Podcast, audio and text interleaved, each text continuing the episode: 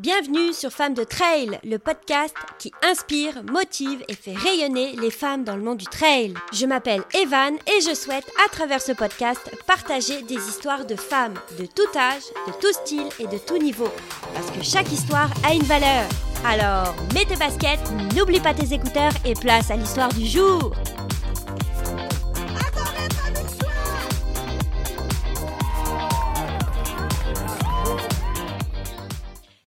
Bienvenue dans un nouvel épisode de Femmes de Trail et aujourd'hui je reçois Aline. Bonjour Aline. Bonjour Evan. Comment ça va aujourd'hui? Comment ça va en France? Eh ben écoute, ça va très bien. Moi je suis dans le Vercors et ça y est, on a les premières neiges, euh, donc c'est assez chouette. Et puis on a une super journée ensoleillée aujourd'hui, donc j'ai vu les gens partir euh, ski au pied. Euh, voilà, ça y est, la, la saison va pas tarder à démarrer. Oh yeah Est-ce que tu fais du ski? Euh, un petit peu du ski de rando nordique euh, surtout. Voilà. Je suis pas, je suis pas très ski alpin. Les descentes, c'est pas vraiment mon truc. C'est du ski de fond, c'est ça? Ou parce que j'y connais pas grand-chose Ouais, en ski. ouais, ouais, ouais, c'est ça. C'est du ski de fond. Du ski de fond, alors sur piste ou euh, randonnée nordique. Donc c'est, c'est des skis de fond qui sont adaptés pour pour la randonnée en fait. voilà, dans les grands espaces et plus ou moins plats. Ah, c'est cool quand même. Alors, comme, euh, comme d'habitude, je commence toujours avec la même question. Donc, qu'est-ce que pour toi une femme de trail? Ah, très bonne question. Euh, pour moi, une femme de trail, c'est déjà une femme qui est une passionnée. Passionnée par la nature, passionnée par l'environnement dans lequel euh, elle évolue, la montagne, les sentiers, mais aussi la faune, la flore, tout ce genre de choses-là. Et, euh, et qui est euh, qui a euh, tous ses sens en alerte lorsqu'elle fait des sorties.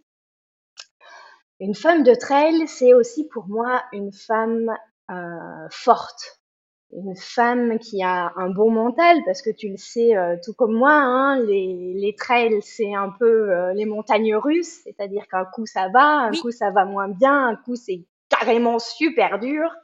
Euh, et parfois, il faut s'armer d'un mental d'acier, euh, voilà, pour aller au bout de tout ça et au bout de ses projets. Euh, en gros, ma définition d'une femme de trail, c'est ça. À la fois forte et passionnée. Eh bien, c'est une très belle définition. Très belle définition complète. Alors ensuite, on va... euh, ben, c'est simple. On va parler de toi, aussi simple que ça. Donc, euh, bah, présente-toi déjà un petit peu euh, pour qu'on puisse apprendre à te connaître. As-tu des enfants?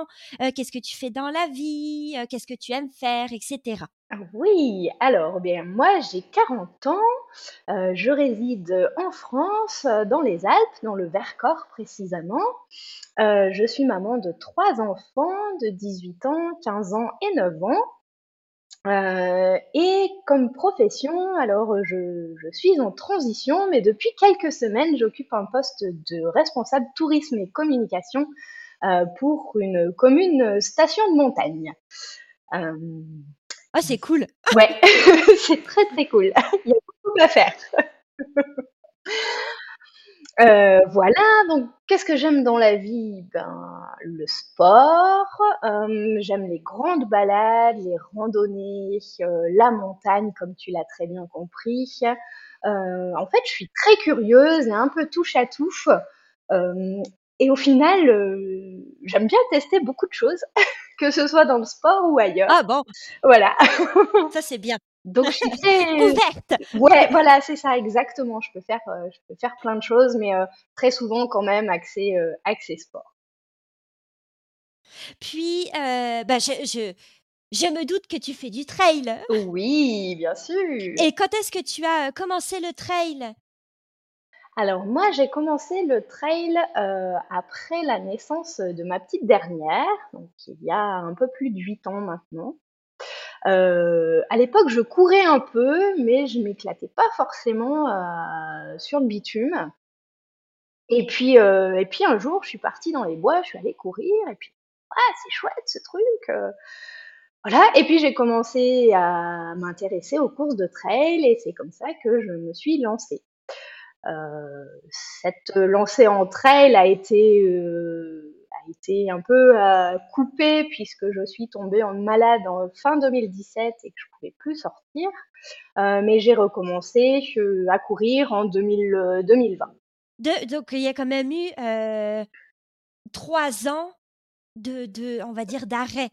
Alors, pas tout à fait trois ans, puisque je suis tombée malade fin 2017. Euh, j'ai eu une année 2018 et très compliquée, 2019 un peu mieux, et puis je suis revenue à la course en 2020, début 2020. Donc, euh, ouais, deux grosses années, on va dire, d'interruption.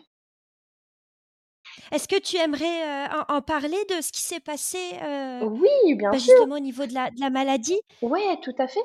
Alors, je suis atteinte d'une RCH, rectocolite hémorragique, euh, qui est en fait une maladie inflammatoire chronique des intestins. Les gens souvent entendent parler, de la maladie de Crohn. Donc moi, ce n'est pas Crohn, mais c'est la deuxième maladie inflammatoire euh, qui est rectocolite hémorragique. C'est à peu près les, les mêmes symptômes, si ce n'est que la rectocolite euh, se propage essentiellement au rectum et au côlon, alors que la maladie de Crohn a tendance à toucher tout le tube digestif. Donc, ce qu'engendre cette maladie, c'est surtout euh, ben, une grande fatigue, une anémie, des diarrhées sanglantes, puisqu'en fait, c'est les parois intestinales qui, se, qui sont tellement inflammées qu'elles se, qu'elles se désintègrent. Euh, voilà, oh une maladie particulièrement handicapante. Oui, parce que j'ai, j'ai regardé un petit peu, bah, des petites statistiques, puis j'ai regardé aussi sur cette maladie, puis j'ai vu, admettons qu'en Europe et aux États-Unis, tu as une personne sur 1500 Oui. qui a, la RCH et j'ai vu une autre statistique, ça a été, donné par, la Maison départementale pour les personnes handicapées, la MDPH et en fait, elle disait que il y avait un taux d'incapacité supérieur à 50%. Oui, effectivement.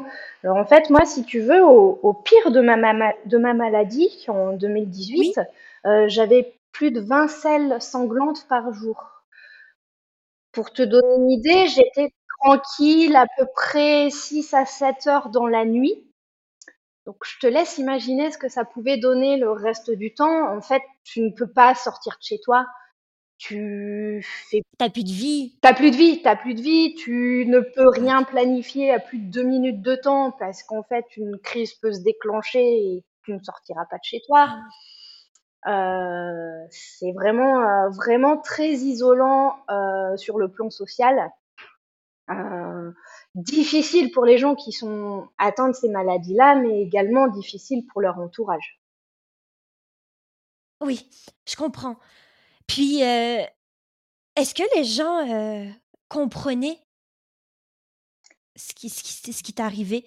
Alors parce que des fois, il y a des incompréhensions, en disant, bah, tu sais, puis tu as des certaines personnes qui peuvent donner comme des conseils ou Ouais, alors pas forcément, les gens comprennent pas forcément parce que c'est des maladies qui ont tendance à être assez invisibles. Alors, invisibles sur moi, j'ai quand même, perdu à cette période-là une dizaine de kilos. Euh, j'étais anémiée, donc si tu veux, on, on voyait que j'étais pas en grande forme, quoi. Mais les gens ne, ne comment dire, ne mesurent pas euh, l'importance de ce que les symptômes peuvent engendrer dans la vie, euh, dans la vie de tous les jours. Moi, par exemple, j'en parle et j'ai aucune honte à ça, mais c'est des maladies qui tournent, qui touchent essentiellement les jeunes à partir de 15 ans, même des enfants. Et si tu veux, c'est des périodes de la vie qui sont déjà très très compliquées. Euh, et en plus de ça, ça se tourne autour d'un sujet qui est quand même tabou. Euh, tout ce qui est digestif, etc., on n'en parle pas trop. Euh, voilà, donc moi, j'ai jamais eu ce problème-là d'en parler.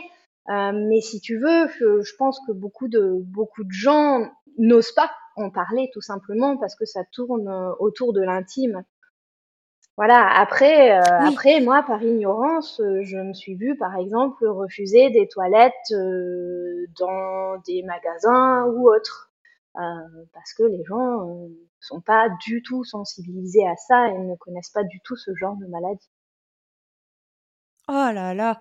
Donc les gens ont refusé, c'est ça? exactement. Oui, Oui, oui, refuser de m'ouvrir leur toilette. Ah, c'est horrible. Donc voilà, je te passe les détails dans ces situations-là. Hein. Voilà, mais, mais, ça donne ça. Alors moi, j'étais j'étais adulte et, et c'est très dégradant. Euh, sur des jeunes, sur des enfants, je te laisse aussi imaginer l'impact psychologique que ce genre d'incontinence peut avoir. Au niveau, tu sais, tu sais comment c'est, comment comment ça apparaît, comment elle, elle est apparue cette maladie? Alors moi, elle est apparue, euh, elle est apparue très soudainement. En fait, euh, j'avais eu une petite opération tout à, tout à fait bénigne qui s'était bien passée, mais j'ai eu du mal à cicatriser. Et si tu veux, à cause de ça, on m'a mis sous anti-inflammatoire et euh, sous antibiotiques pendant plus d'un mois.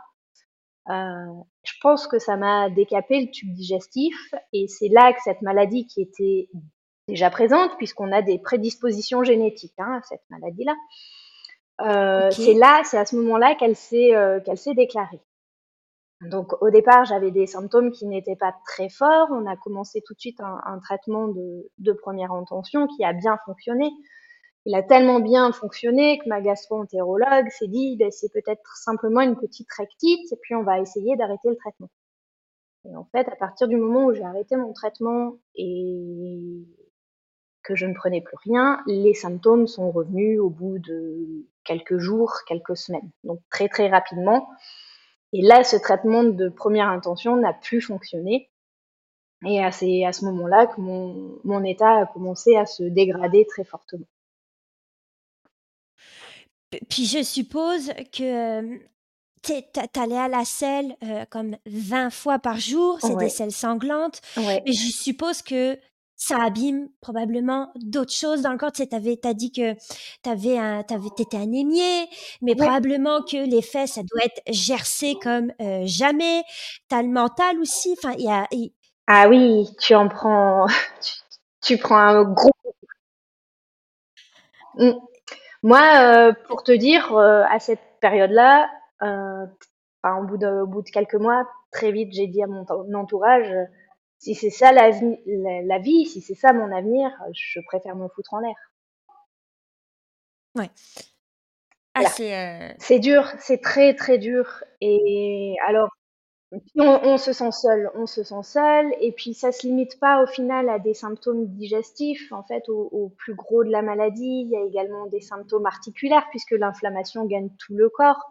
Euh, moi, par exemple, on pouvait pas me toucher ou m'effleurer. En fait, juste le contact d'une main ou de quelqu'un sur ma peau, ça mettait tous mes sens en alerte et mon cerveau disait attention, danger, il se passe quelque chose. Euh.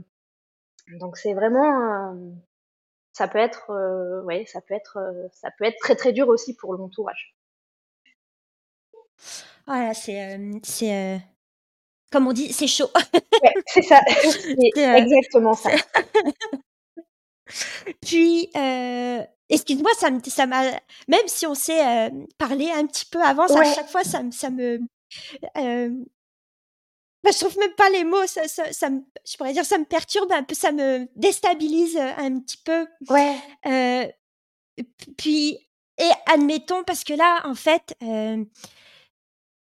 j'ai vu qu'il y avait comme pas forcément de traitement. Oui, c'est ça. il n'y a pas un traitement vraiment qui a été trouvé. La science et le corps médical estiment qu'on ne guérit pas de cette maladie. Pour l'instant, ils n'ont rien trouvé pour la guérir.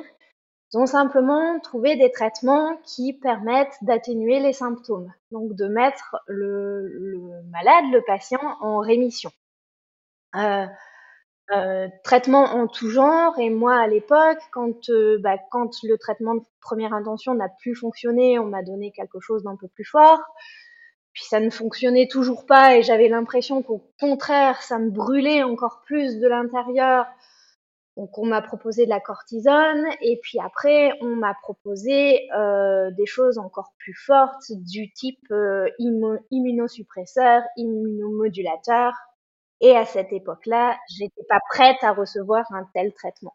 Qu'est-ce que c'est comme euh, Alors en fait, les, les, immunosuppresseurs, si tu veux, c'est euh, un traitement qui vient euh, toucher toucher tes défenses immunitaires, puisqu'en fait, ce sont des maladies auto-immunes. Donc en gros, c'est le système immunitaire qui s'emballe et qui crée des réactions disproportionnées en chaîne. Et les traitements, du coup, sont là pour calmer euh, le système immunitaire. C'est des traitements qui sont lourds, c'est des traitements qui sont coûteux. Euh, alors en France, on a un système de sécurité sociale qui est très bien fait et ce genre de traitements-là sont pris en charge. Euh, mais si tu veux, moi, j'étais pas prête mentalement à recevoir ce type de traitement D'autant qu'on m'annonçait des, des chances de rémission assez faibles. Je crois que c'est de l'ordre de 50% de, de chances de réussite de ces traitements, quelque chose comme ça, à un an, voire un an et demi de traitement. moi, quand on me l'a proposé, je leur ai dit, vous êtes bien gentils, mais moi, je vais trouver mes solutions.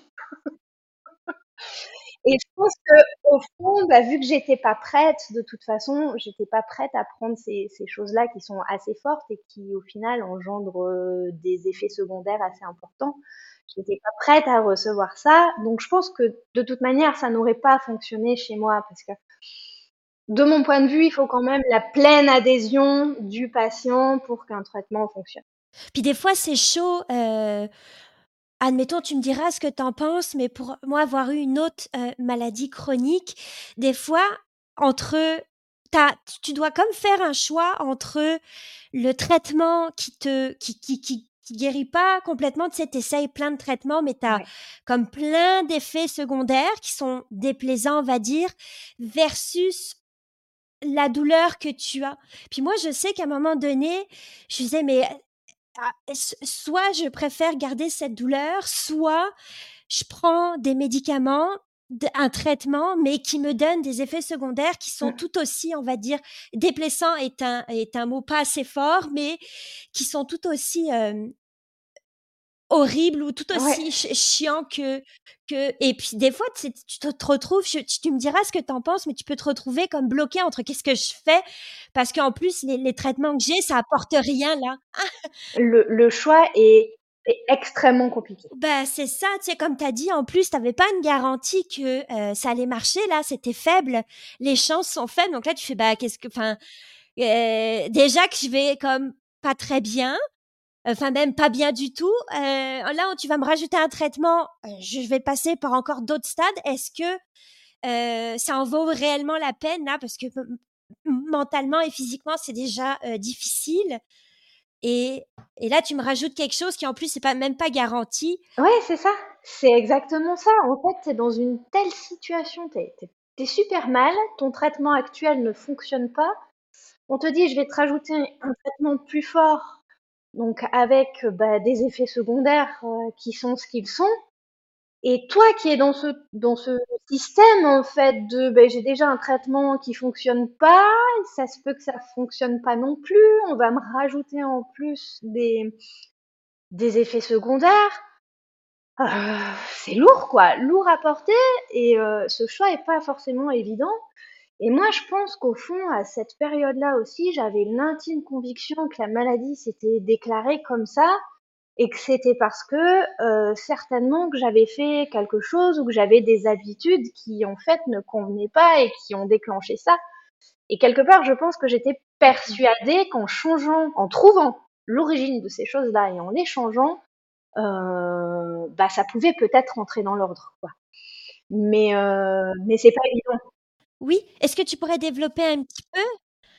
Oui, bien sûr. Bah, en fait, moi, je pense que, euh, je pense, si tu veux, que, c'est un tout. J'ai fait une thérapie hein, à, cette époque-là parce que j'étais, enfin voilà, j'étais tellement mal que ça m'a traversé l'esprit plusieurs fois de mettre fin à mes jours.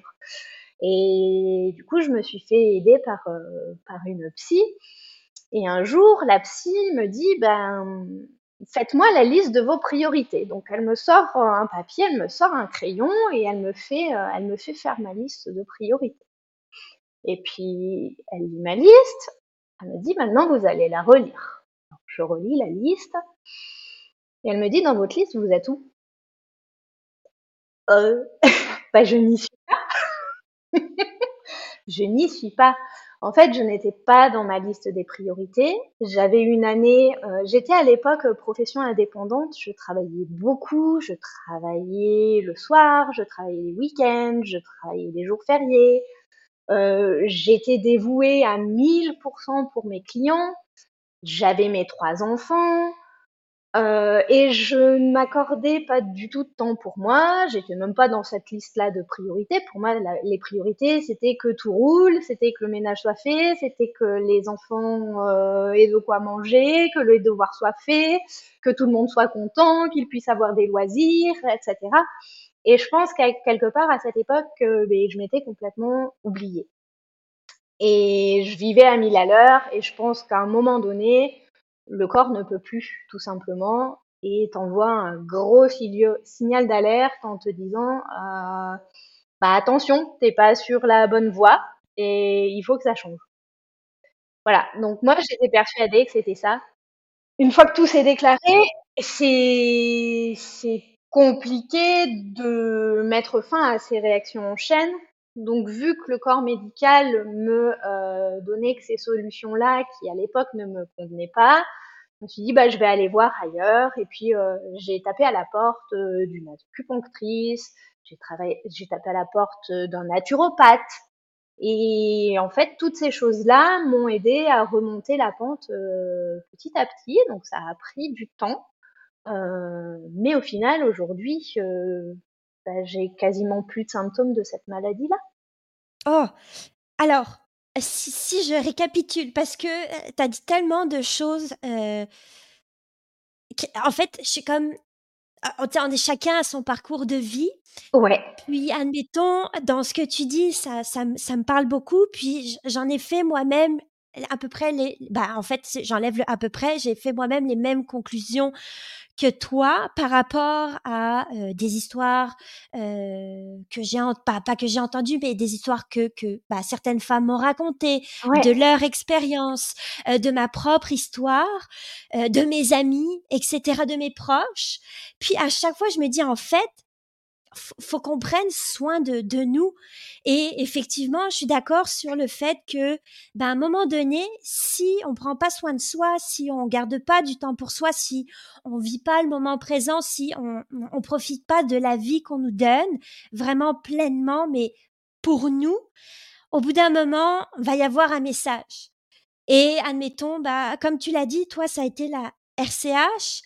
Moi, c'est autre chose. Ça a été migraine chronique, puis j'en ai plein, eu plein d'autres parce que je pense que de mon côté, le message, euh, je l'ai pas bien compris tout à fait tout de suite. Donc il y a des petits rappels qui continuent. Hein. Je suis assez bornée, mais maintenant je commence à bien le comprendre. Puis j'ai une autre amie. Euh, euh, qui a une maladie euh, très grave et enfin et à chaque fois je me dis ça arrive pas pour rien c'est vraiment, euh, ça arrive pas pour rien. C'est parce qu'il y a quelque chose qu'on doit changer dans notre vie. Et, et, ça fait du sens avec ce que tu dis, admettons, sur quand tu allé voir la psy, qui t'a dit fais ta liste, puis là, t'apparais pas. C'est fou. Enfin, et puis je pense qu'après, bah, du coup, tu dois, euh, si, si, bien sûr, bah, certaines personnes n'en prennent pas compte ou disent OK, OK, mmh puis au final euh, ne font pas ce qu'il faut. Toi, tu as fait ce qu'il faut. Et est-ce que du coup, donc, tu as fait ce qu'il faut, tu as commencé à aller voir une naturopathe, tu as changé comme les choses, si je me trompe pas? Exactement. En fait, euh, en fait, à partir de, de ce moment-là, alors ça a été long, ça a été un processus qui a été très très long. Mais je me suis dit, je vais prendre du recul déjà. Donc j'ai réfléchi, euh, j'ai beaucoup réfléchi par rapport à ma profession, à ce que je faisais à l'époque et, euh, et à comment je pouvais orienter les choses pour moins travailler. Et puis je me suis au départ fait violence pour oser m'accorder du temps. Voilà, parce que je pense qu'en tant que maman, il y a toujours aussi un peu ce, ce sentiment de culpabilité de laisser ses enfants pour l'entraînement, de laisser ses enfants pour aller courir, pour aller faire une rando, pour aller faire d'autres choses. Oser se faire violence, c'est pour prendre du temps pour soi. Bah oui, mais au départ, c'était exactement ça. Je me suis fait violence pour prendre du temps pour moi.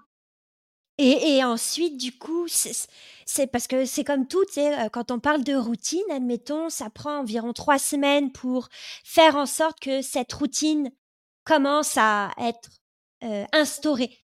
C'est peu importe si tu te dis, bah, j'ai commencé à boire de l'eau euh, ou de marcher ou de se lever tôt ou ce que tu veux, ce que tu veux, ça prend trois semaines.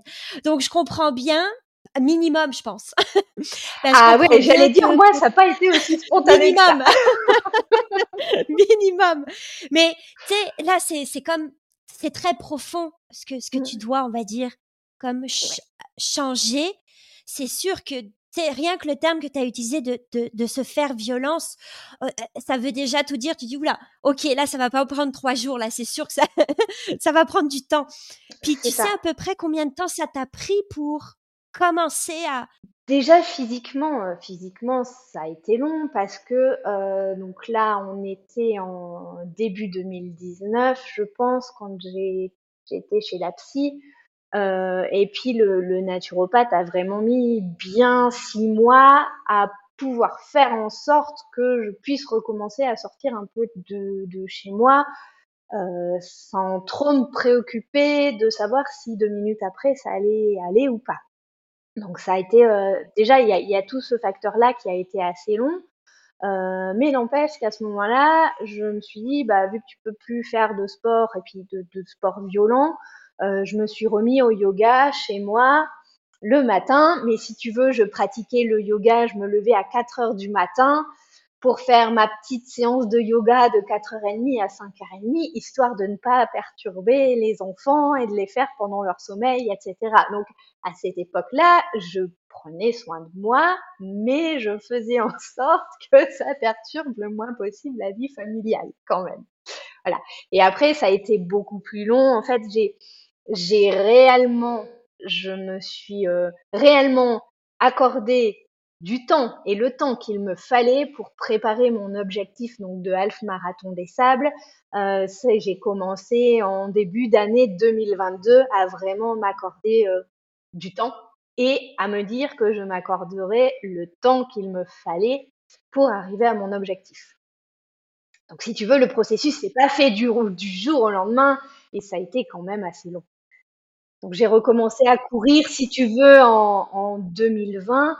Au départ, c'était euh, pareil, hein, c'était pas extraordinaire, c'était des petites séances de 30 minutes euh, autour de chez moi, je faisais juste le pâté de maison.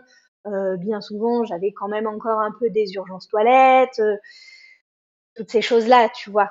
Donc euh, oui, c'est comme tout, c'est faut, faut comme on dit, il faut toujours reprendre progressivement. Tu, enfin, à partir du moment où tu fais un arrêt ou même tu as quand même eu une maladie, enfin, je, ne trouve pas le mot pour la décrire, mais elle est, elle est impactante. On va dire conséquente, elle est, elle est voilà, impactante. Il faut, tu sais, c'est long déjà, tu dois te, tu dois déjà accepter ce qui t'arrive. Tu mmh. dois ensuite réaliser aussi, bah, réaliser, accepter, euh, comprendre de ce que, ce que tu faisais avant, mmh. comprendre que tu dois changer les choses. Encore une fois, accepter, commencer à faire un, un processus. Tu sais, il y a comme une remise en question.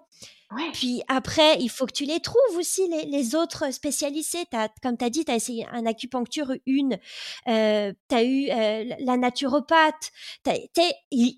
C'est long à prendre en place, à, à, mettre en place. Puis en plus, tu sais pas si ça va marcher ou pas. Exactement. C'est sûr que ça, ça peut pas se faire en deux mois là. Puis il faut que tu, il faut aussi avoir un, un mental euh, on va dire, d'acier parce que. Bah, comme dans le trail, en fait. bah, c'est ça. En fait, c'est exactement la même chose. C'est faut, faut, faut, faut persévérer. Tu sais, c'est. Ben moi, j'avais envie d'y croire. Et puis, de toute façon, on ne proposait pas d'autres solutions. Donc, quelque part, fallait y croire. Et en fait, le fait d'y croire, ça te donne le mental. Voilà, ça te donne la force de, de, de, persévérer, de te battre. Alors, j'aime pas utiliser le terme se battre parce que c'est des maladies tellement importante qu'on ne peut pas se battre contre ces maladies-là. Enfin, c'est le combat de David contre Goliath. Mais n'empêche que euh, ce, voilà, le mental pour s'accrocher, s'accrocher, persévérer et, croire tout simplement. Est-ce que tu penses, je vais essayer de bien formuler la question, est-ce que tu penses que le fait du coup d'avoir changé, on va dire, ton mode de vie, en fait, d'avoir de, t'avoir pris en compte dans ta vie, mmh. et d'être allé voir des médecines naturelles. Est-ce que tu penses que c'est ça qui bah, en fait, j'ai quand même un peu la réponse, mais est-ce que tu penses que c'est ça qui a fait que la RCH s'est estompée, puis comme arrêtée? Parce que maintenant, c'est, je pense que ça va bien. Hein Ouais, ouais, ouais, ça va assez bien. Alors peut-être qu'on en reparlera tout à l'heure sur le assez, mais ça va plutôt bien. Euh, mais oui, oui, évidemment, évidemment. Et en fait, que ce soit le corps médical ou toutes les choses que j'ai pu voir euh, hors médecine traditionnelle, première chose que les gens m'ont dit, vous êtes stressé. Voilà. En fait, le stress a une énorme dans ces maladies-là. Et, en fait, quand on te le répète et que plusieurs interlocuteurs te disent mais vous ne seriez pas un peu stressé vous dans la vie? Ou alors vous n'avez pas un, boulot qui prend beaucoup de temps et qui est stressant? Voilà, à force de l'entendre, on se dit qu'effectivement cette part de stress quelque part doit avoir un impact, impact sur ces maladies-là. Et, et c'est une certitude aujourd'hui avec le recul que j'ai que le stress, euh, le stress avait euh, avait bah, toute son importance aussi dans le dans cette déclaration de la maladie là. Voilà, comme on le disait tout à l'heure, ça s'est pas déclenché n'importe quand, n'importe comment. Puis, avant de, partir, de partir, avant de passer au fameux HMDS, est-ce que tu aurais je vais dire un premier message parce que je vais te reposer la question à la fin de l'épisode, mais est-ce que tu aurais un message à passer euh, concernant déjà, on va dire, euh, euh, ce parcours-là, par rapport à ce que tu as vécu, ouais. ce que ce que tu as compris est-ce que tu aurais un message à faire passer? Bien sûr. Alors en fait, le premier message, j'ai deux messages à faire passer, mais le premier message, il s'adresse euh, aux malades qui sont peut-être actuellement dans la situation dans laquelle j'étais en, en 2018 et en 2019. C'est que oui, aujourd'hui, vous avez un gros nuage noir au-dessus de la tête et que vous savez pas de quoi sera fait demain. Mais accrochez-vous. Croyez-y parce qu'un jour, vous aurez très certainement un, joli ciel bleu au-dessus de la tête et qu'à ce moment-là, vous pourrez profiter. Donc ouais, y croire et s'accrocher. Et le deuxième message, il sera plus généraliste et il sera euh, adressé à tout le monde en fait, c'est ne jugez jamais.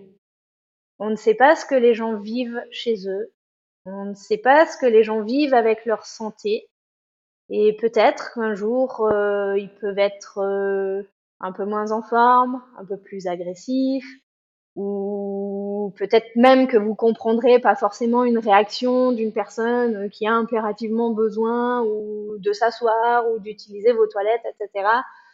On ne sait pas ce qu'elle vit, cette personne-là, et soyez bienveillants, ne jugez pas.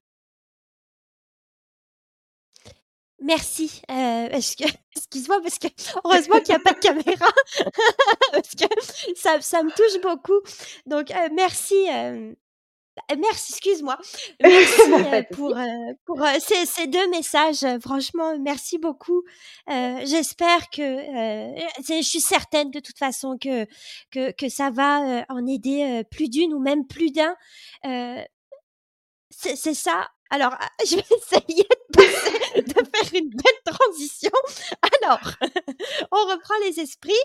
Donc, euh, le fameux HMDS, il est comment il est sorti? Comment il est arrivé ce, ce, donc le, le le half marathon des sables? Ouais, alors pour resituer les choses, donc 2020, euh, je recommence à courir, mais cette fois euh, sur les sentiers et en montagne. Et puis je me rends compte que je prends du plaisir et petit à petit j'allonge les distances et encore plus et encore plus. Puis je commence à m'inscrire à deux trois courses, euh, l'ambiance me plaît, c'est sympa. Euh, les années passent, euh, j'essaie d'aller toujours un petit peu plus loin en termes de distance. et puis début 2022, j'entends parler du marathon des sables et puis j'entends parler d'autosuffisance alimentaire, j'entends parler de course à étapes, en bivouac, tu portes ton matériel, tout ça. Et je me suis dit, mais bon sang, ce truc-là, c'est fait pour moi. Donc en fait, je cherche, je cherche, puis je dis ouais 250 km quand même. Enfin à cette époque-là, je me sentais encore pas trop, euh, euh, pas trop dans l'idée de, de faire 250 km. Donc et en fait, en cherchant, je tombe sur le HMDS, donc Half Marathon des Sables, euh, qui est une course de 120 km. Et je me suis dit, bah, cette course-là, elle est pour toi. Et c'est à ce moment-là, donc euh, début 2022, mars 2022 très exactement, euh, que je me dis, bah, il va falloir commencer à te préparer. Les inscriptions pour 2023 sont encore pas ouvertes. Euh, certaines courses sur 2022 sont déjà complètes, donc je me dis, puis toute façon, il te faut du temps pour préparer ça, donc tu vas, t'accorder le temps qu'il te faut.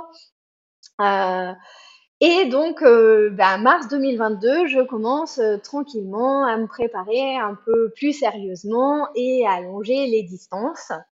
Et j'attends impatiemment le mois de septembre, je crois, septembre 2022, pour pouvoir m'inscrire au HMDS Fuerteventura, qui a été annulé en début d'année. Oh. Voilà, et du coup, je me suis repositionnée euh, immédiatement deux jours après l'annulation sur la course du Maroc, donc qui avait lieu du 14 au 21 euh, octobre de cette année. Puis tu peux changer comme ça, c'est facile, admettons, s'ils te disent ah c'est annulé, vous pouvez, admettons. Euh, Alors là, c'était facile. En fait, ils nous ont proposé de nous repositionner. Euh, en fait, spontanément, quand ils nous ont annoncé au mois d'avril euh, l'annulation de la course, ils nous ont spontanément proposé de nous repositionner sur le Maroc qui n'était pas encore complet, qui avait lieu euh, trois semaines après les Canaries. Si tu veux, les dates étaient très très proches. Euh, course différente et beaucoup plus exigeante au Maroc qu'elle l'était aux Canaries, mais en fait moi j'avais mon projet en tête et, et j'ai pas hésité une seule seconde. Je me suis dit ben oui, mais t'y vas en fait. Voilà. Et donc, alors, et donc, euh, niveau entraînement, alors niveau entraînement, ça, ça, euh, est-ce que tu euh, avais un ou une coach? Est-ce que tu, tu, sortais tous les jours courir? Est-ce que tu faisais au feeling? Est-ce que même au niveau du sac, c'est je sais que tu as un sac à, bah, forcément à porter vu que c'est autosuffisance. Donc, c'est pas un petit sac de 5 litres. c'est quand même un peu plus, je pense, c'est 20 litres. Mais c'est 20 litres. Ça, là, faut, faut, faut, faut porter ça. Euh, euh, bah, c'est ça, là. Comment la préparation de avant? Eh ben, la préparation de avant, en fait, pas de coach. Je l'ai faite toute seule. Je l'ai faite toute seule, mais je me suis quand même entourée d'une bonne équipe. Je vais t'en reparler après. Euh, j'ai simplement téléchargé une application. Je ne sais pas si je peux donner son nom. Oui, oui. Oui, alors j'ai téléchargé l'appli Run Motion Coach. Euh, qui est une ah. appli, euh, une appli française qui permet de se préparer pour certaines courses, que ce soit des courses sur bitume ou des courses de trail. Euh, elle n'est pas forcément adaptée pour la course à étapes, mais moi j'avais rentré que ces 120 km c'était en une fois et voilà, je me suis dit si tu es préparé à faire 120 km en une fois, tu seras préparé à faire 120 km en trois étapes. Donc il y avait ça pour la course, donc qui me j'avais créé mon plan d'entraînement sur cette application sur la base de quatre sorties par semaine. Euh, et donc c'était quatre sorties euh, diversifiées. Tu peux avoir de l'endurance fondamentale, tu peux avoir du fractionné, tu peux avoir des côtes, tu peux avoir des sorties longues. Euh, voilà, donc entraînement assez diversifié sur le plan course. Ensuite, hors course, eh bien, j'avais des bons entraînements de préparation physique aussi. Euh, Et puis, je pratique euh, les sports de combat, donc tout ça venait se greffer euh, à la course et au final est vachement, vachement complémentaire. Donc ça, c'était pour ma préparation physique. Et puis ensuite, pour tout ce qui est tout ce qui est autre, je me suis entourée, par exemple, d'un ostéopathe, d'un ostéopathe pour tout ce qui est musculo-articulaire. Je me suis entourée d'un podologue. Euh, je suis allée voir une nutritionniste également parce que j'avais plein de choses à apprendre sur la nutrition. J'étais pas du tout calée. Et, en fait, euh, comme je le dis aux gens, cette grosse année de préparation m'a réellement permis de grandir et j'ai appris plein de choses sur mon corps. J'ai appris plein de choses sur le fonctionnement du corps humain. Euh, j'ai appris des choses sur mes limites, sur la gestion de course, sur la nutrition. Enfin, voilà, très très large. En fait, je suis allée. Euh, vu que je suis curieuse, bah, j'ai creusé un peu tout ce que je pouvais creuser. Voilà, puis hors ces, entraînements de course, je me suis aussi fixé des, des week-end shocks. Donc je suis partie deux fois. Euh, une fois sur, euh, sur deux jours, et donc j'ai fait 60 km en deux jours et en bivouac et en portant ma tente, etc. Et la deuxième, euh, j'ai fait une des grandes traversées du Vercors sur laquelle j'ai fait 131 km en trois jours et pareil en bivouac avec, avec mon matériel. Donc tout ça, c'était pour tester le matériel. Ouais, c'était pour tester le matériel, pour tester la nutrition aussi, parce que lyophilisé, ben, il y a des choses qui passent, des choses qui passent pas, des trucs dont tu te lasses. Euh, voilà, c'était aussi de voir un peu comment je me comportais et ce qui me faisait envie, en fait, lors de, lors de périples comme ça. Et puis, ensuite, le Maroc, un marathon des sables au Maroc. Ouais. Qu'est-ce qui s'est passé euh, Comment tu as vécu euh, la, l'expérience euh, Parce que moi déjà, c'est à force que, que tu m'en parles, il y avait déjà une autre personne qui m'en avait parlé. J'ai fait «Ah, c'est pas possible, je, je veux m'inscrire. Mais non, on va dire que vas-y, raconte-nous. C'est une super expérience. C'est une super expérience. En fait, euh, alors en fait, pendant moi, le but de ma préparation, c'était vraiment de terminer, de pouvoir terminer la course euh, dans la meilleure des conditions possibles euh, et en courant le plus possible. donc mon objectif premier, c'était terminer la course. Et si tu veux, à une semaine de la course, je regarde les temps et les classements du Maroc de l'année dernière donc, il faut savoir que l'année euh, l'année 2022, il y avait que 18 femmes. Euh, ils étaient très peu de partants. Cette année, on était quasiment 500 euh, en tout. et l'année dernière, je crois qu'ils étaient même pas même pas 100 hein, au Maroc. Je regarde ces fameux classements, ces classements féminins, et je me dis punaise, il y a peut-être moyen de faire quelque chose. et en fait, à moins d'une semaine de la course, je me fixe l'objectif ambitieux de terminer la course dans le top 30 féminin. Oh, oh Voilà, donc là, il y a le suspense là. Ouais. Alors, euh, top 30 féminin ou euh, top 100 euh, au scratch. donc, on part sur la course, on part sur la course pour te passer les détails. La course est lancée, première étape, un peu moins de 30 km et nous voilà partis. Euh, et je pars vite, ça part très très très très vite. Et en fait, dans l'euphorie, euh, ce jour-là, j'oublie de boire. J'oublie de boire et euh, on est parti super vite.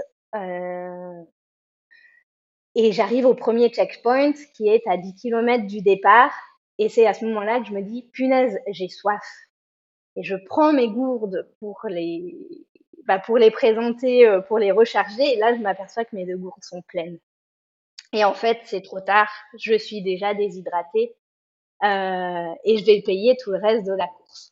Donc, si tu veux, la première étape, ça a été l'étape qui, pour moi, était super difficile. Je me suis pas dit qu'est-ce que tu fous là, mais je me suis dit punaise, c'est dur. Euh, j'ai tout remis en question. Je me suis dit mais je me suis pas assez préparée, je me suis pas préparée correctement, je connaissais pas le sable, même si j'ai couru sur de gros dénives euh, en pleine journée d'été par 32 euh, degrés, bah c'est pas les 35 du désert. Voilà, ce jour-là, j'ai tout remis en cause. Et puis j'arrive j'arrive, je passe la ligne la ligne d'arrivée de la première étape et là, j'apprends que je suis 35e femme. Euh, 35e femme, mais je regarde mes temps parce qu'en fait, avant de partir, j'avais noté tous mes temps sur euh, sur mon bras. Euh, et je suis pas du tout dans les temps que je m'étais fixé. Enfin, j'ai mis une heure de plus pour terminer cette première étape. Donc, en fait, je suis partagée entre la déception et puis entre quand même ce fait que bah, je suis 35e féminine, quoi. Euh, donc si tu veux, on a tout l'après-midi pour y réfléchir, pour discuter avec tous les autres participants. Tout le monde a trouvé ça très dur. Euh, certains, donc qui s'étaient engagés sur 120 km, euh, euh, prennent même la décision tout de suite de bifurquer sur le 100 km, voire même sur le 70. Il y a beaucoup de gens qui sont qui sont démoralisés. Puis il y a les premières ampoules, il y a, il y a tout ça aussi qui joue dans la balance. Et en fait, moi, pendant la soirée, je prends la décision de rester sur 120 km et de le marcher. Donc je me prépare en fait à arriver euh, très très tard dans la nuit. On avait la dernière barrière horaire qui était à 2 heures du matin. Donc je me, je me prépare à tout ça en me disant que l'étape du lendemain va être très longue, euh, que je risque de faire une bonne partie de nuit. Et ça, ça me dérange pas du tout parce que j'ai déjà couru euh, de nuit et j'adore ça. Donc euh, c'est pas ce qui me dérangeait, mais voilà, je, je pars sur une étape qui va être longue, quoi. Et puis le lendemain, on se lève, on nous donne le départ de la deuxième étape. Et puis moi, bah, je pars, je pars assez tranquillement selon moi. Il y a des gens qui me disent qu'ils m'ont encore vu partir comme une flèche, mais pour moi, en fait, je, je, pars bien, je pars tranquille. Les dix premiers kilomètres passent, tout se passe bien. J'ai retenu la leçon de la veille et vraiment, je m'hydrate bien. Et en fait, au, au, kilomètre 18, on a la possibilité à ce moment-là de bifurquer sur le 100 km au lieu des 120. Et à ce moment-là, en fait, tout va bien. Les sensations sont bonnes. Je suis partie du principe euh, bah, qu'en partant, qu'en fait, ça allait être la plus belle étape euh, de la course et que j'allais en profiter, mais à 1000%.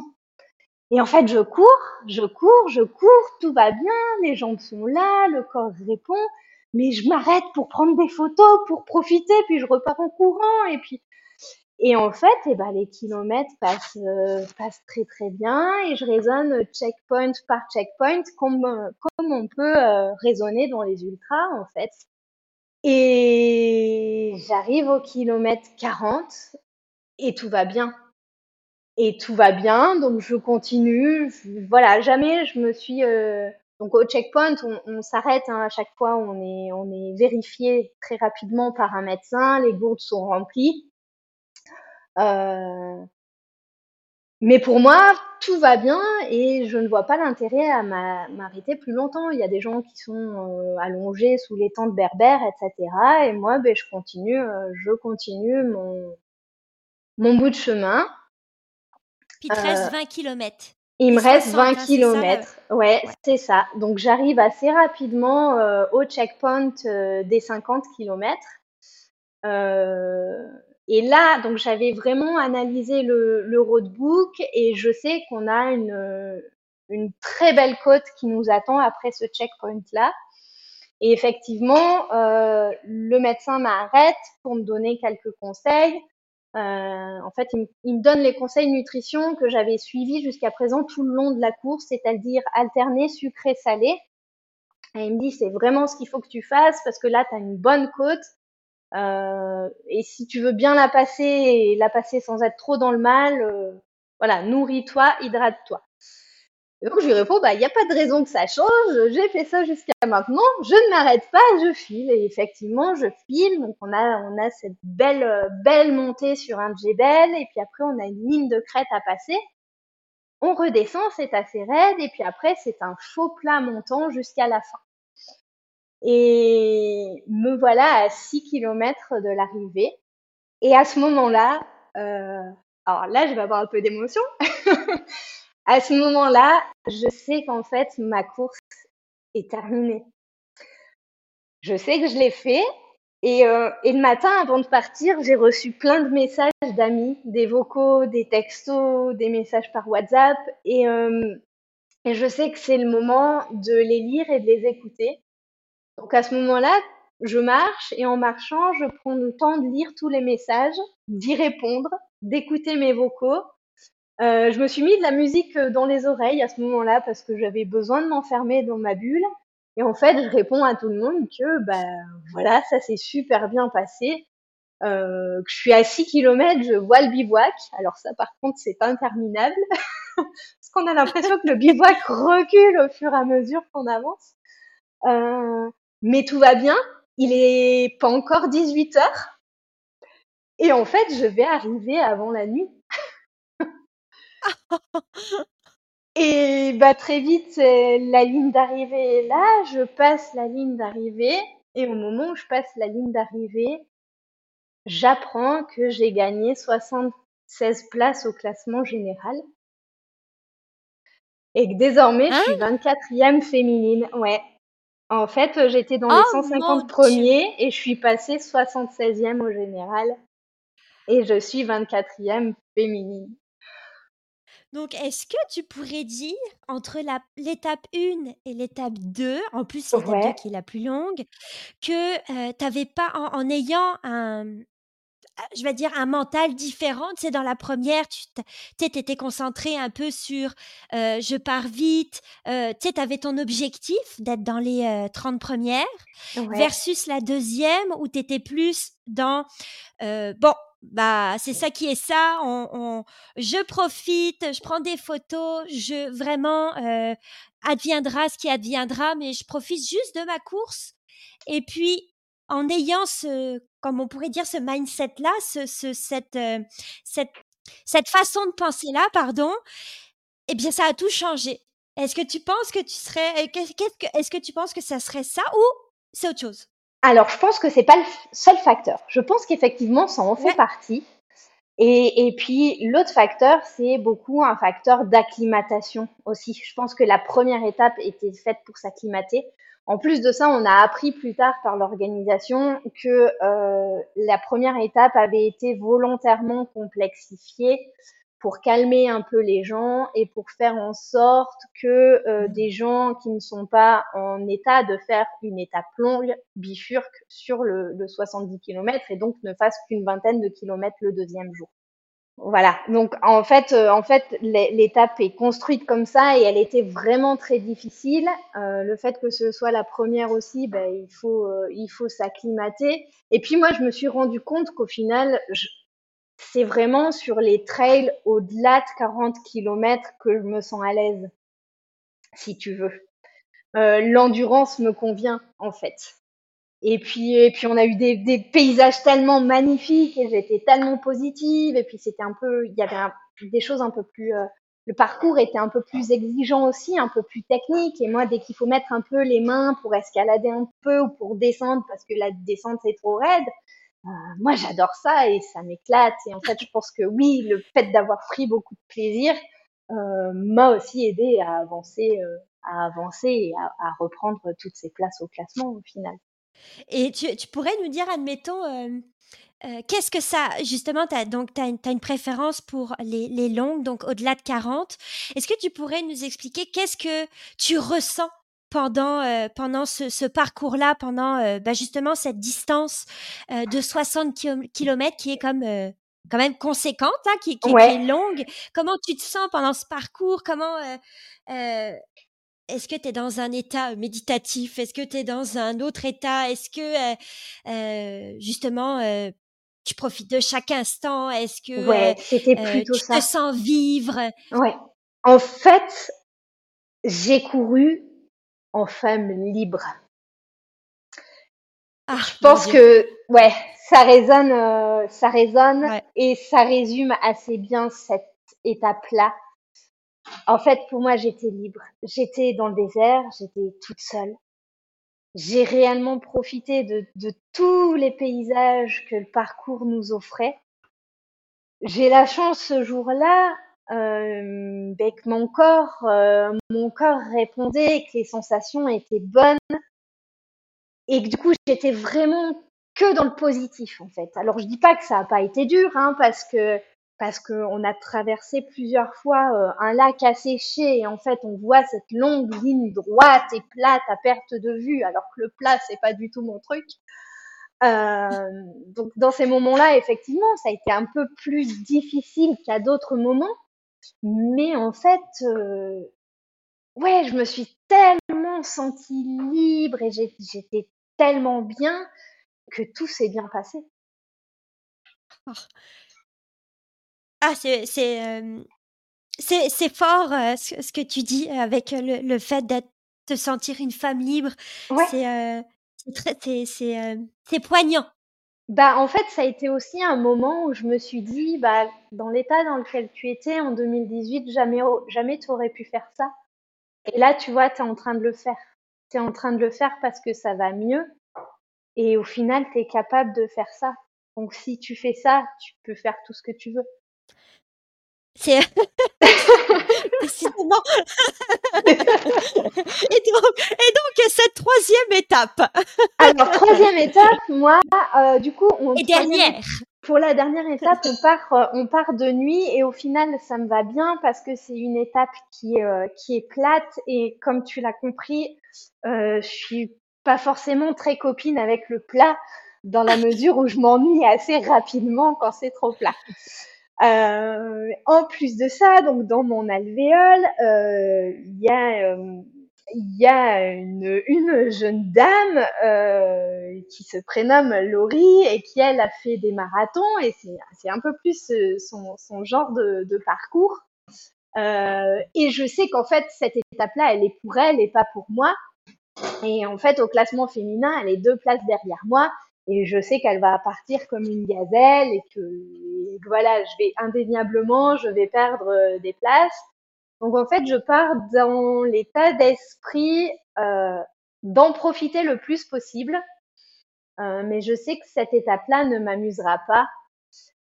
Qu'on a une toute petite montée euh, et que ce sera tout en fait. Euh, voilà.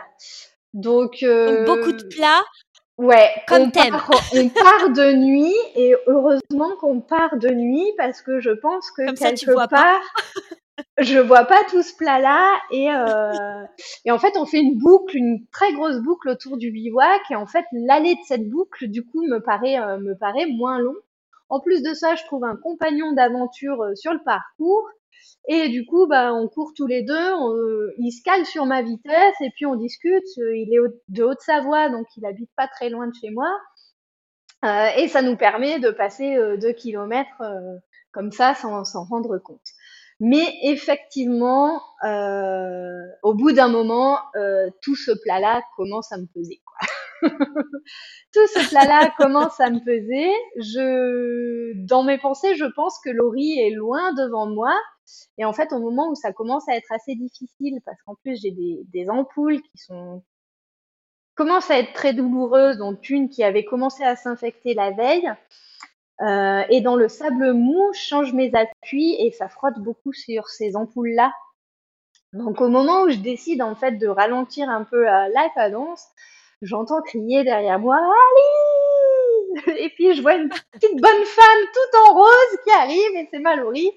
Euh, et du coup, bah, ça nous permet de, faire un petit bout de chemin ensemble jusqu'à ce que je lui dise, écoute Laurie, c'est ta course, vas-y, file, je te ralentis. Euh, trace ta route et, fais-toi plaisir. Euh, donc là, on est à quelques kilomètres de la fin.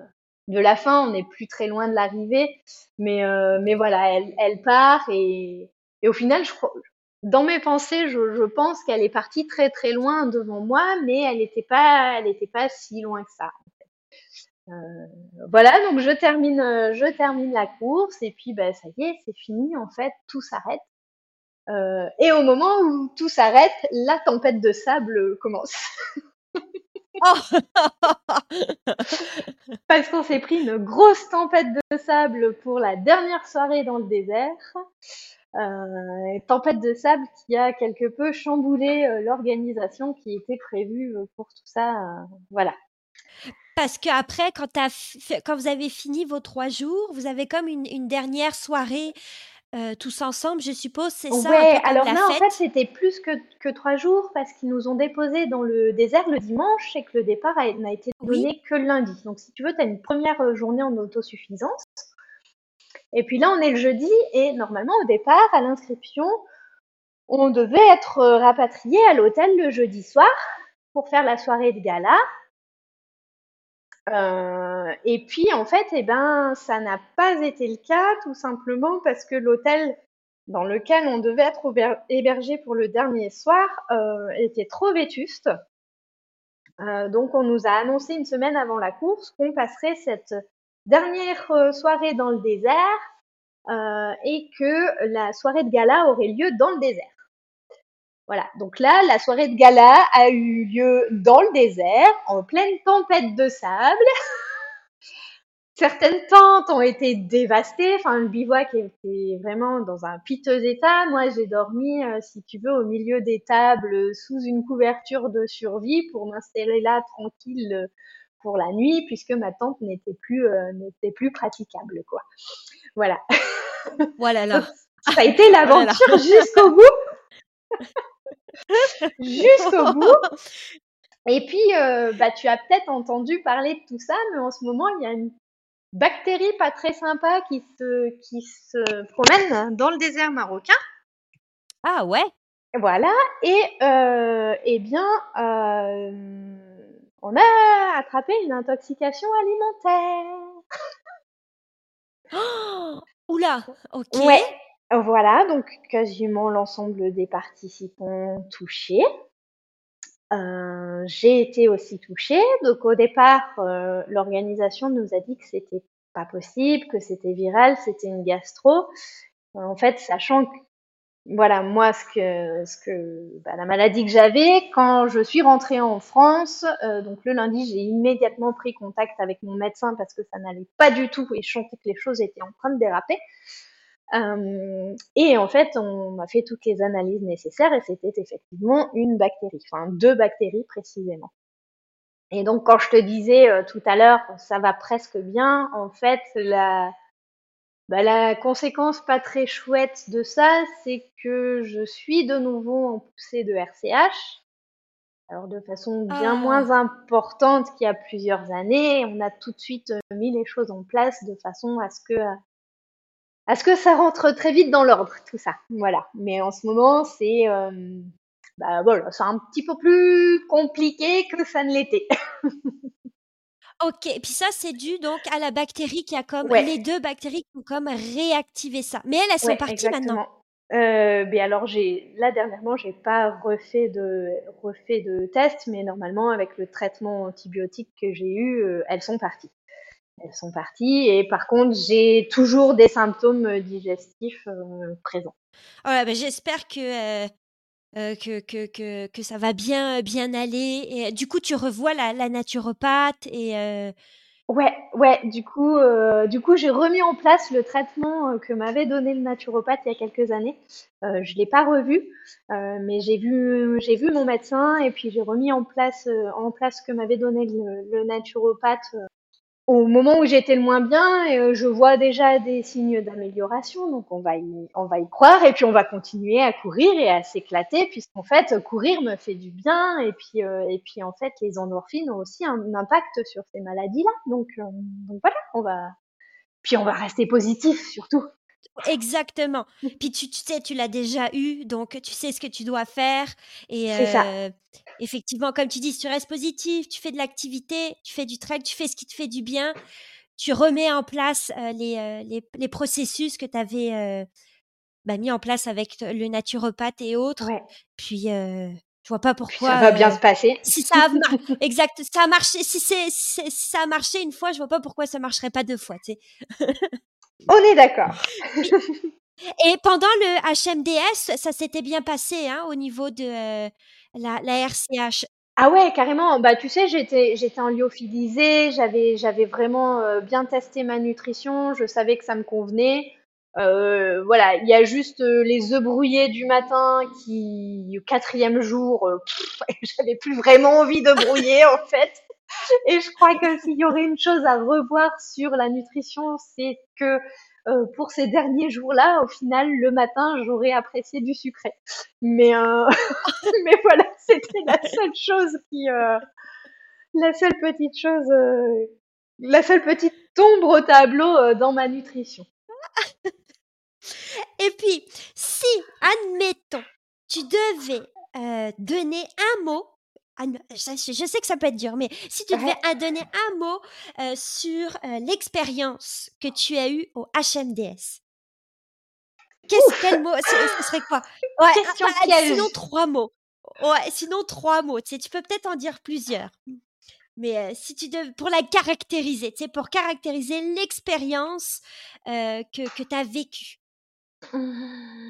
Aventure. Je vais me limiter à un, ça va être aventure.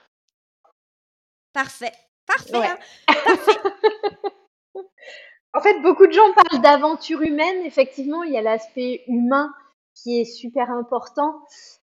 Mais l'aventure, pour moi, elle se limite pas à ces quatre jours de course. Toute la préparation en elle-même est une aventure. Et quand en fait l'organisation communique sur le fait que ce genre de course est accessible à tout le monde, oui, c'est accessible à tout le monde, effectivement, tous les âges, euh, mais avec de la préparation. Et je pense que c'est un facteur sur lequel ils insistent pas assez, ce côté préparation. Et du coup, si tu devais donner des conseils pour, euh, pour, euh, pour les personnes qui aimeraient, euh, admettons comme moi, là, qui ont été un petit peu influencées par, par toutes ces discussions sur le HMDS, admettons, qu'est-ce que tu conseillerais? Tu dirais attention, là, faut pas faire ça, pense à ça, attention, les yeux brouillés, ça c'est non au bout du quatrième jour, au bois de l'eau. Tu sais, ça serait quoi tes, tes, tes quelques conseils mes conseils, ben, ce serait, euh, ce serait dans la préparation de ne pas intégrer que l'aspect euh, physique. En fait, euh, une course à étapes, c'est pas que du physique. Il y a également la préparation mentale. Il y a la préparation matérielle qui est assez importante. Voilà, moi j'ai fait beaucoup de recherches pour essayer de trouver le matelas le plus léger possible, de trouver les vêtements de course qui me convenait bien et qui faisait pas de, frottement avec le sable. Euh, pareil pour les chaussures, les guêtres. Donc voilà, c'est de ne pas limiter sa préparation à une préparation euh, physique, mais d'aller aussi creuser euh, sur l'aspect matériel, sur l'aspect mental, sur l'aspect nutrition. Voilà, moi, moi sur cette course-là, j'ai vu des gens qui n'avaient jamais allumé un feu de camp de leur vie. Euh, au final, euh, réhydrater un lyophilisé, c'est assez technique parce qu'il faut que l'eau soit assez chaude. Euh, sinon, tu manges croustillant euh, toute la semaine si l'eau n'est pas assez chaude parce que ça réhydrate pas tes aliments. Voilà, il y a, plein de petits, trucs, de petits tips à, connaître et à tester. Et niveau ampoule, est-ce que c'est comme. T'es obligé d'avoir des ampoules ou on peut quand même. Euh, non, je, je, pense qu'il y, y, a des gens qui n'en ont pas eu du tout. Et puis, il y a des gens qui, à contrario, euh, n'ont pas été épargnés, loin de là. Euh, moi, en fait, j'ai eu, euh, j'ai eu quatre petites ampoules, dont une, en fait, qui était en train de s'infecter. Il était temps que la course se termine, tout simplement parce que dans le désert, t'es pas dans des conditions d'hygiène euh, hyper géniales pour soigner tes petites ampoules. Quoi, t'as tout le temps du sable, de la poussière qui vole, etc. Donc, t'as beau désinfecter et essayer d'assécher les conditions sont pas tip top. Après, il faut bien préparer le pied. Moi, j'avais commencé une préparation du pied euh, un mois et demi avant la course, donc un, un tannage du pied avec une crème, euh, une crème euh, spéciale là. Ouais. Alors c'est crème Tano et puis Noc, tu sais, c'est plus pour réhydrater. donc moi, en fait, je mettais le Tano le matin et le soir, je, je mettais un, un super baume qui est fait dans ma région en fait, euh, qui est un, baume, ce qu'on appelle le baume alpin, à base de, de beurre de karité, je crois, et d'huile essentielle euh, très très hydratante. Et pour moi, au final, euh, voilà, ça a bien fonctionné. Après, il y a des gens qui, je pense, n'avaient pas préparé leurs pieds ou des gens chez qui c'est moins efficace et qui ont, ou qui ont une sensibilité plus importante au niveau du pied et qui ont effectivement été dans des souffrances atroces. Hein. Il y a des gens, leur talon était une ampoule géante. Hein. Il, y a, il, y a, il y a, notamment une jeune femme qui n'a pas pu prendre le départ de la dernière étape puisqu'en fait son ampoule était trop grosse et, et trop vilaine pour qu'elle puisse euh, ne serait-ce que marcher sur ces derniers, euh, sur wow. derniers 30 km. Ouais. Donc oui, la préparation du pied aussi est importante. Mais on t'apprend, on t'apprend à soigner tes ampoules. Quelques jours avant la course, tu reçois un tuto euh, avec une liste de matériel à acheter, notamment les petites seringues là pour prélever le sérum dans les ampoules et réinjecter euh, de l'éosine euh, ou du mercurochrome. voilà. Tout ça, ça s'apprend. C'est comme une aventure de survie un peu. C'est un peu ça. C'est un peu ça savoir se débrouiller, tu sais, savoir faire un feu en cas de problème, bah, t'arrives à vider ton ampoule, pas ton ampoule, C'est ça. Et puis le feu dans le désert, euh, quand il y a du vent, euh, ça peut s'avérer très vite technique, hein, parce que tu te dis, ouais, un feu, c'est vite fait, ça se fait bien. Hein. Moi, moi, en bivouac, j'en fais très souvent. Hein. Euh, bah, dans le désert, quand il commence à y avoir un peu de vent, c'est pas tout à fait la même chose. Ah bah là, oui, tu m'étonnes. Il faut s'attendre à tout. Ouais, exactement. Est-ce que les nuits sont fraîches? Est-ce que, genre, admettez, c'est froid, froid, froid la nuit ou ça va? Alors, euh, nous, ça allait. Cette année, on a eu de la chance. Alors, je, premier soir, il y a des gens qui ont eu froid. Moi, je n'ai pas souffert du froid. J'avais euh, j'avais mes vêtements techniques et j'avais que ça. J'avais juste un haut thermique à manches longues et un bas thermique euh, pareil long, euh, avec un, un sac de couchage. Je vais y arriver, qui était 10 degrés. Donc, si tu veux, c'est pas un sac de couchage grand froid. et à aucun moment j'ai souffert du froid. Donc cette année, on a été plutôt épargné, mais a priori, ça peut descendre très très bas pendant la nuit. Euh, et j'ai entendu dire que certaines personnes avaient eu froid. Donc euh, voilà. D'ailleurs, ça toussait un peu dans les alvéoles autour de nous. donc je pense qu'effectivement, il y a des gens qui n'ont pas eu très chaud. Puis, encore une autre question. Ton meilleur, euh, ton meilleur souvenir de, de, de cette expérience? Eh bien, mon meilleur souvenir, c'est celui que j'ai raconté tout à l'heure, à ces 6 kilomètres de l'arrivée, au moment où, je me suis dit que je l'avais fait. Ça a été, euh, pour moi quelque chose que j'oublierai jamais. Euh, en fait, avant de me donner, euh, de me donner cet objectif de top 30, euh, bah, je me, je m'étais donné l'objectif de le finir parce que je pensais, je me pensais réellement incapable de terminer ce genre de course-là. Donc, au-delà de la ligne d'arrivée euh, finale, ça a vraiment été ce moment-là, ce moment où j'ai pris conscience que j'avais euh, terminé l'étape longue dont je me souviendrai. Puis ce jour-là, on a eu tellement des paysages magnifiques que en fait, au moment, au, moment de ces six kilomètres, pour te situer les choses, on avait le soleil qui commençait à se coucher, donc un soleil rasant, une ambiance où tu es tout seul dans le désert, t'as que du sable, t'as personne autour de toi. Tu vois le bivouac au loin, t'as as une petite montagne euh, à ta droite, et en fait, c'est juste extraordinaire. Et je pense que ces images-là resteront gravées pendant, euh, pendant très longtemps dans ma tête. Après, euh, après le deuxième euh, plus beau souvenir, ça a été quand j'ai passé la ligne d'arrivée et qu'immédiatement j'ai pris le téléphone parce qu'on avait un peu de réseau par chance sur le bivouac euh, et que j'ai pu appeler mes enfants pour leur dire ben, j'ai fini, j'ai fini, ne vous inquiétez pas, je suis arrivée pendant la, avant la nuit et, euh, et tout s'est bien passé, je vais bien. Ah Puis j'ai Attends, moi j'ai perdu ma question. J'en avais une. Ah oui, c'est ça. Tu sais, vous avez un parcours à faire. Oui. Mais est-ce que tu dois savoir t'orienter ou tu as comme des petits fagnons, euh, comme euh, dans, dans des sentiers de trail, tu sais, qui t'indiquent où aller? Le parcours est balisé, donc tu n'as pas besoin de t'orienter. Je sais qu'il y a des gens qui, quand même, se sont ont trouvé le moyen de se perdre. Alors, je pense qu'ils devaient discuter, tu vois, des moments où ils sont passés devant, euh, devant des marquages. Euh, mais en fait, le balisage est fait de sorte que quand tu es devant un marquage ou une balise, tu vois déjà la suivante. Ça peut par contre être un peu plus complexe en cas de tempête de sable où là tu as une visibilité qui est nettement diminuée. Et le conseil qu'on te donne, c'est en cas de vent de sable, euh, ne courez plus et marchez.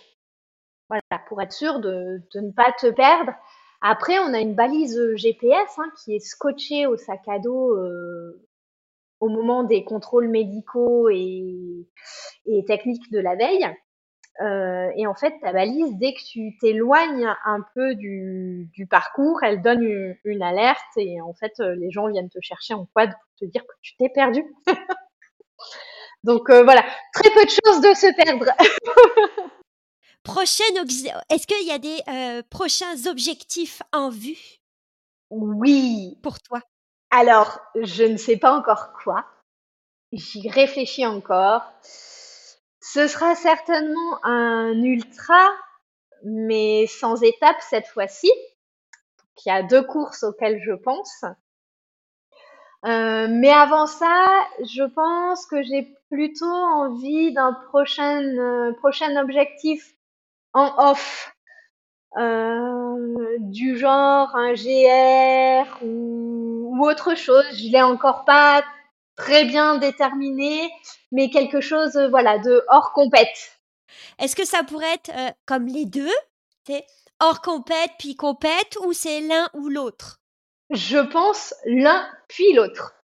ah, oh, ça on aime ça là. je pense que je vais déjà passer sur cette phase euh, en off dans la préparation d'un ultra pour 2025. Puis ça, t'as une idée de, de, quel GR ça pourrait être ou, Euh, Non, je sais pas. Alors j'ai le GR20 en Corse qui me ah, euh, qui me tente bien. Beau, voilà. Ça. Oh après, après, ce sera sinon peut-être une grande traversée des Alpes. Voilà, j'ai ces deux choses-là qui me qui me parlent. Et donc pour la pour les ultras, eh bien, soit on part sur le Grand Raid de la Réunion, euh, soit sur la Newt à Madère. voilà. Mon Dieu, mon Dieu, mon Dieu. C'est deux courses que j'aimerais bien faire dans ma vie. Après, euh, après, eh bien, il faut s'y préparer et on verra. Oui. tu me mets des étoiles dans, dans, dans les yeux parce que euh, le, le, grand raid de la Réunion, c'est euh, c'est euh, mon rêve. Mon rêve. La diagonale des fous, c'est mon rêve. Donc là, quand tu me dis ça, je fais Oh Oh mon Dieu, c'est trop bien. Puis la, la mute, à ce qui paraît, elle est, elle est magnifique. Elle est extraordinaire. Bah, je vois les photos, les, les, les mmh. vidéos, je fais Oh mon Dieu. Donc, oh eh, peut-être qu'on se croit, on sait jamais. Peut-être qu'on hein, croisera. peut-être, peut-être ça sera la même année, on va se tenir au courant. Mais sait-on jamais, ça serait cool quand même. Exactement. Bon bah parfait. As-tu euh, pour terminer, on va dire pour clôturer euh, ce, superbe épisode, as-tu euh, un soit un dernier message à faire passer ou une petite conclusion ou un petit quelque chose comme ça? Ouais. Eh ben, le message, ça serait de croire en soi. Et celui-ci, s'adresse vraiment à tout le monde. C'est croire en soi. Notre corps est capable de faire des choses extraordinaires euh, et notre cerveau encore plus. Pour ne perdre, ne jamais perdre euh, ça de l'esprit. Voilà, qu'on peut aller, euh, on peut aller très très loin. Il suffit juste de croire en soi. J'aime beaucoup. J'aime beaucoup. J'ai, j'ai, ça se voit pas, mais j'ai un sourire grand, grand, grand. Eh bien, moi aussi, figure-toi. Eh, merci beaucoup, Aline. Sincèrement, merci beaucoup, beaucoup, beaucoup. Eh bien, merci à toi, Evan, de m'avoir accordé tout ce temps-là, parce qu'on a bien papoté. Oui, exactement. Et puis, euh, pour les personnes qui nous écoutent, on se retrouvera dans un prochain épisode. Bye bye. Au revoir. Si cet épisode t'a plu, n'hésite pas à laisser un petit 5 étoiles et ou un commentaire. Cela m'encouragera et m'aidera à continuer de mettre toutes ces belles femmes de l'avant. À bientôt dans un nouvel épisode de Femmes de Trail. Youpi!